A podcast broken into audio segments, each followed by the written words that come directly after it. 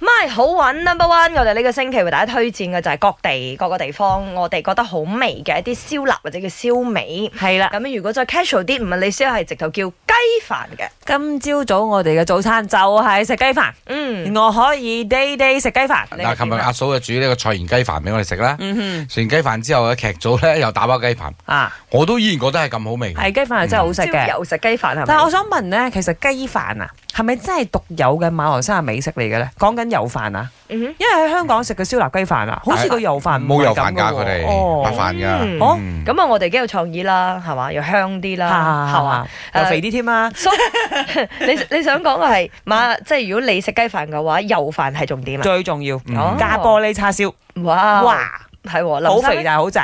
我覺得誒、呃因為我自己中意食呢個燒肉同埋燒鴨嘅，啊，反反而雞我覺得如果有燒鴨俾我揀呢雞就我一定唔揀噶啦。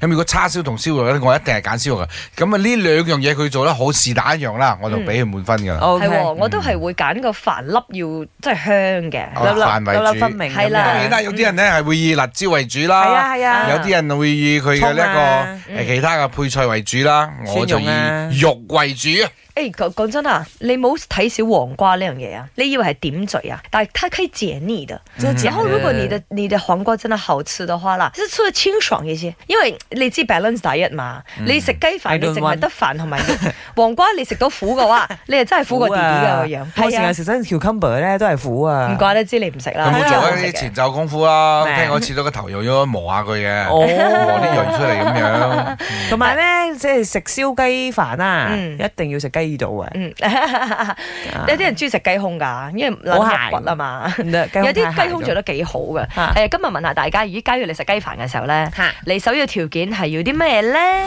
Hello my 嘅聽眾大家好啊，我係 Shiga 連詩雅。我心目中嘅燒臘雞飯嘅條件呢，就當然係啱啱好半肥瘦啦，係啦，要油脂分佈得好好啦。最緊要就係我好怕啲好乾身嘅雞啦，咁同埋呃誒最緊要就係多葱多薑蓉，因為我自己非常之中意食葱啊，尤其是人越大，細個嘅時候就唔係好中意食嘅，但唔知點解人越大就越中意食葱。咁誒同埋要啱啱好嗰啲汁唔可以太多，但係要啱啱好蓋嗰啲飯嘅一半，咁就係最理想噶啦。